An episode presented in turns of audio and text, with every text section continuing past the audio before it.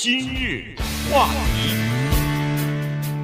欢迎收听由中讯和高宁为你主持的今日话题。昨天呢，众议院进行了全院的表决，哈，就是对对这个川普总统的弹劾调查这件事情，呃，提出表决。那么主要原因为什么要表决呢？原因是在过去这一段时间，呃，共和党一直批评民主党背后在秘密的进行传唤证人，在秘密的想要推翻。或者是进行弹劾这样的，用这种方法呢，想要把总统推翻哈，所以在这个情况之下，民主党人说，那干脆我们就采取一个另外的做法，就是来看一看全院的表决。如果这个表决通过的话，那么这个就不是秘密的了，这个司法委员会所进行的传唤证人什么的都可以公开的来进行了。于是昨天这个显然民主党人已经得到了多数的这个票数了。于是就进行了表决，果然不出意外啊，这个在民主党方面呢，只有两票是跑票了，反对，其他的都是赞成啊。那么这样的话，就以两百三十二票对一百九十六票呢，就通过了正式对川普总统的弹劾调查了。嗯，呃，挺感慨，因为昨天呢，正好我在路上啊，一路就听在众议院里面的这个辩论，让我非常的有感触，原因是。其实我之前在节目里也跟大家讲过，一九八九年我刚来到美国的时候，听美国的公共广播电台，然后接下来呢又遇到了什么 Clarence Thomas 的最高法院的任命的听证啦，什么打伊拉克啦，什么就是各种各样大大小小的事情呢，都听过美国的参众两院的辩论，哎，当时就特别的感触。因为一九八九年，大家也知道中国的情况，对不对？对。所以一到这儿来一听，这些人在那个慷慨激昂的，在那麦克风背后，首先，那这个又是学英文的人，所以我们又比较注重他们的讲话的句子结构什么之类，所以特别的感触对这一点。那昨天早晨呢，也依然是如此。他让我想起来当年一九九八年的时候呢，对克林顿的弹劾，因为当时我们密切的关注嘛，今日话题也在讲这个事情。特别深，我当时一九九八年就讲过这个事情，我再重复一下，就是当时呢，民主党这方面就说了一个特别强有力的讯息，就是我们今天为了国家的利益，我们希望大家投出每一个议员的良知。嗯，当时用的这句话，投出每一个人的良知，因为任何的一次弹劾总统对国家来说都是一个巨大的创伤，因为这个总统，咱们抛出你喜欢不喜欢他，民主党还是共和党，他都是一个。民选的结果是一个权力的和平的交接，所以都是一个创伤。在这种时候，你不要考虑自己的党派，不要考虑自己的利益，不要考虑你觉得这个人长得怎么样，你不要考虑那些乱七八糟的，你要考虑到国家利益，投出自己的良知。你知道什么情况吗？那良知在那一年的投票，克林顿的那一年的投票，全部的共和党全投弹弹劾他，这就是共和党的良知。民主党呢，有三十多票叛变，三十一票，对，有三十多票投出了良知，说要弹劾他，但是不够，到了参议院那儿不够了，对，所以弹劾业已形成，但是到了参议院三分之二啊，参议院要，所以昨天早晨呢，我就听，哇，这两边的议员因为有四十五分钟，对，昨天四十五分钟的辩论呢，每个人两分钟、两分钟、三分钟、一分钟都是这样的，有的人甚至只有二十秒、三十秒，因为加起来要四十五分钟嘛。呃，你就听民主党的和共和党的这次不一样了，因为克林顿那次有叛变，这一次呢，民主党有两个人，他尽管这两个人他投了不赞成进行弹劾调查，但是他之前在投票以前就说了，我们不是川普的朋友，我们也不喜欢他，我们之所以不赞成，那是因为我们觉得无效，这样的做法浪费的，因为你瞎耽误功夫，这是我们说的，所以我们不赞成。除此之外，你听那个共和党、民主党他们的这些人讲话，你就想，这说的是一件事儿吧？啊，一个说是违背了宪法啦，什么呃威胁了国家安全呐，什么滥用职权呐，这是民主党。你到了共和党那说，你们少来，你这胡来，你这是破坏国家的和谐，你们制造了一个罪名。就是从他当选那一天，你们就不服，你就想办法的跟弄下去，到处找借口，到处写找借口，终于找到这么一通电话，然后就人为的制造了一个行为，然后去人为的去投票，然后你们想想，你们在地下室里嘛，你见得了人光吗？你凭什么在地下室里啊？什么全都说的这种话，所以到最后就是这个两百三十二比一百九十六。对，这个投票真的是让人感慨哈。你跟那个一九九八年的情况相比呢，呃，完全你就看出来现在这个政治的对立和两极的这种情况呢是非常的严重。在一九九八年的时候，有三十一名民主党的哎这个议员啊，他投要对。克林顿进行弹劾调查，嗯，呃，当时是三十一名，因为呃呃，克林顿是民主党人嘛，在那个时候，白宫还说，幸好没有更多的人投投到这个共和党那一边，要不然就变成两党一致了，就变成两党一致了。那也就是说，即使是三十一个人，他也不是两党一致，还还不是一个完全的大家同意。可是今天呢？今天有两个民主党人投了反对票以后，共和党人竟说这是两党一致，一致的结果不是这个赞成，而是反对。所以你可以看得出来，三十一跟比二的这个关系，现在只要跑两票，恨不得就变成两党一致了。对，但是还是告诉大家呢，我们必须得承认，就是到了二零一九年的十一月一号这一天，我们在目睹着历史，因为这个是美国。近代史上面不算 Andrew Johnson，那一八几年就算了，三次对总统弹劾，这个实属罕见，而且三次对总统弹劾一次成功。Nixon，你别看他辞职，那就是被弹劾掉了，嗯那个他最后数不出来了那票，那根本不行的。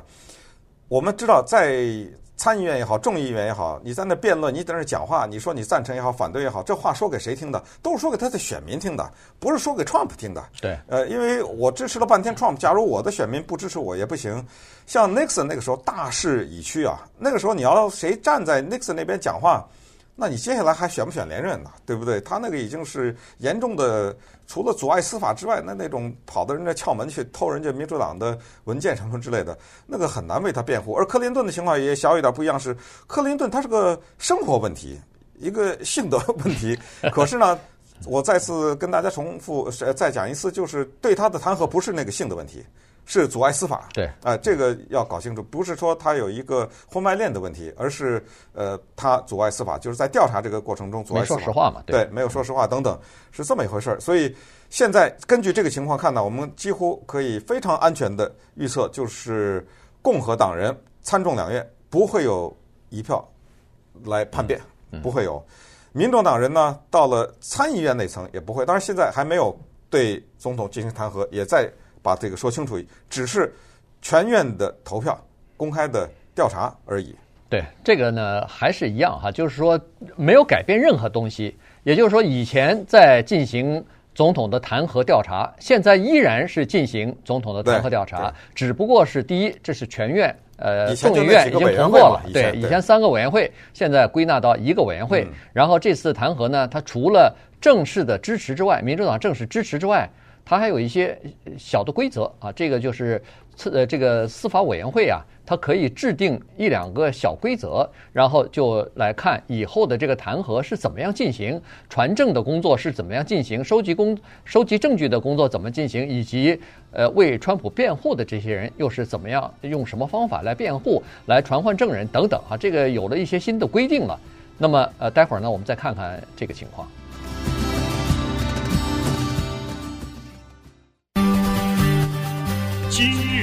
话题，欢迎继续收听由中讯和高宁为您主持的今日话题。呃，这个昨天呢，众议院投票表决正式支持呃弹劾总统的调查啊。那么这个事情呢，呃，刚才说了不出乎人们的意外。呃，为什么民主党现在决定要进行弹劾，而以前过去这几个星期一直在民主党高层是反对的呢？呃，这里头有一点点小的原因啊，就是民调发生了一些变化，也就是说民意的支持率发生了一些变化。呃，以前呢，大部分的人是认为不需要进行弹劾，而且支持弹劾调查的人比较少。但是在前段时间的民意调查当中呢，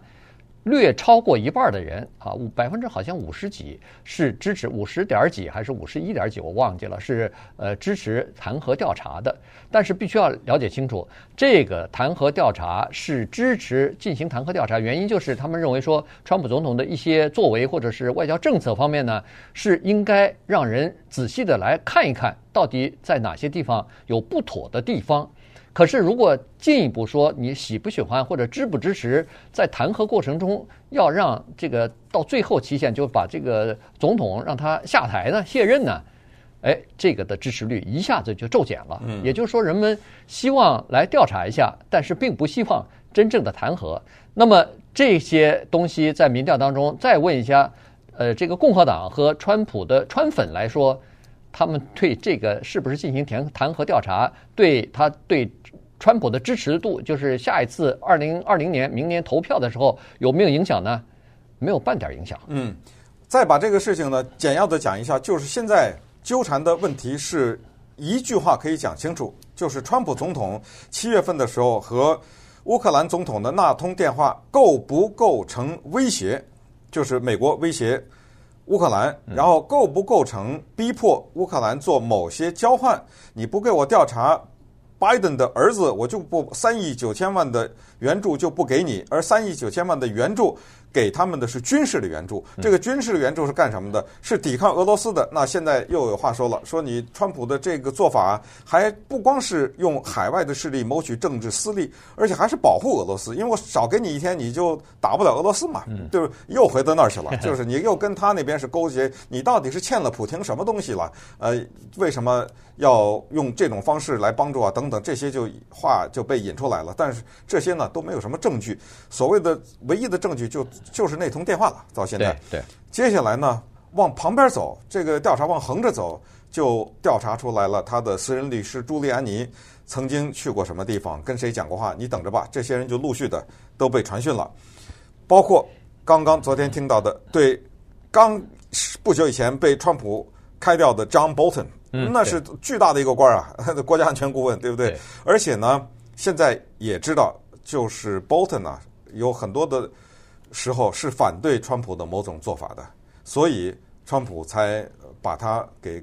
解职了，就这么回事儿。但是呢，也，也所以民主党才要传唤他。对，但是 Bolton 昨天已经说得很清楚，我绝对不会自愿来，也就是说，你给我法律的程序，我才来。再说白一点，就是你逼着我来，有而且我不来不行的那种时候，我再来。你光是这么一说啊或者什么的，我是不会来的。我看看你那个文件上的。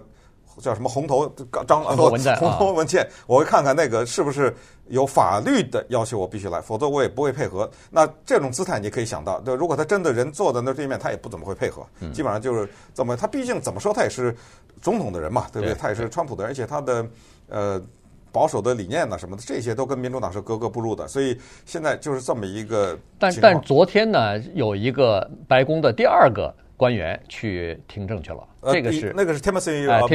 Morrison，对对对，那个呢是国家安全，又是国家安全委员会里边的俄罗斯问题国呃专家啊，他呢去，这也是不顾白宫方面的反对，他还是去了，而且呢他真有意思，去之前先递交了辞职信，那对。对，先递交辞职信，然后走到这个国会里面去，国会那个秘密的地下室的那个呃听证那个。呃，听证厅吧，听证室里边去做做听证去了。当然，内容还没有公布出来，不过人们可以想象得出来，就是说他和就是前两天去听证的那个乌克兰的专家基本上是一致的理念啊。他们认为说，呃，川普总统这个做法可能是不至少是不妥当吧，呃，不合适啊，所以呃，据进行听证去了。那现在的 问题就是说，其实大家都知道这次的弹劾。更重要的是政治上的意义，而不是法律方面的这个依据啊。所以呢，这个完全是一个政治的秀。那么这次做弹劾呢，它有这么几点哈，呃，需要呃了解的。第一个就是它规定了一些呃，就做了一些规定吧。你比如说，总统的律师现在可以允许被在在那个呃听证的时候啊。可以出场，可以在场了，呃，那么他就可以了解，因为因为共和党老在说你是秘密的搞这些东西，尽管在司法委员会里头有共和党的议员，但是总统蒙在鼓里，他不知道啊，所以呢，呃，这个时候呢，他总统的律师可以出席这个听证会。第二呢，就是有很多的情况之下呢，这个听证会不再是秘密的了，就是公开的了。一公开呢，民主党可能是这样认为的，就是说，你像那个呃 Timothy Morrison，你像这个前段时间的 Vin 呃 Vindman 哈，对，哎，像这些人，他们的这种讲法，他们的在听证会上的对呃事情的描述什么的，如果选民听到的话呢，可能会对川普产生一些不利的影响，没错，可能会对共和党人产生一些不利的影响，嗯、这个你就躲不过去了。你就你从别的人嘴里头，或者是从媒体上、报纸上看到的东西，远不如你亲耳听到的现场进行的东西更具有这个震撼力啊。所以呢，他就是为了这个才呃制定这些规则。那他这个叫 open hearing 或者叫 public hearing，这种就是电视上转播，对，呃，全美国人看。然后你们自己做出判断来，这个其实对两党的人都有些压压力了啊，因为你就等于在表演嘛，在你的选民前面表演，大家看你的问问题的姿态啊，你问的什么问题啊，你是故意刁难呢，还是追求真相啊，等等，这些问题也都会出来。还有就是说，因为在众议院当中，民主党是多数，不管在哪一个委员会里面，它也都是多数，所以呢，现在展开了这个公开的调查的时候呢，那些规定也挺有趣的，就是让你觉得。在美国这个国家，有的时候你不重视你的选票，就是这个结果，你知道吗？或者说你重视你的选票，就是这个结果，看你怎么说了。他说：“我咱们公平，你共和党人在委员会里也好什么，你也可以提证人，对，哎，你也可以提什么问题什么的。不过，比如说我传了一些证人，你说哎别，我要传这个证人，或者说我要有这这些调查这些文件，可以。”得我批准，就是说得大，所以我就是说大家投票，要民主党同意才行。对，对，我得同意，同那就是要多数多数票才行。对，我得同意，我得同意才行。我还给你这个权利，但是呢，得我得受限制的权利，受限制的权利，我得同意才行。等等，呃，这里面有很多细则了，要说起来是很多的。呃，简单说，反正我昨天看到这个报道的第一句话啊。第一句话就是，这是一个 divided house，嗯，那这个特别的巧，一语双关，因为美国的众议院呢叫 house，嗯，divided 分裂的，哎，这个正好让我想到，在圣经里面一句话叫 a divided house will inherit the wind，就是一个分裂的家庭最后只能继承西北风，嗯，就这个我想这是大家都明白的一个道理，我知道这是巧合了啊，巧合就是因为呃在英文当中这是常用的，就是一个。叫做家和万事兴啊，还是怎么着？是大概是这这么话啊。但是呢，呃，如果是一个家里面很不幸的家，家里面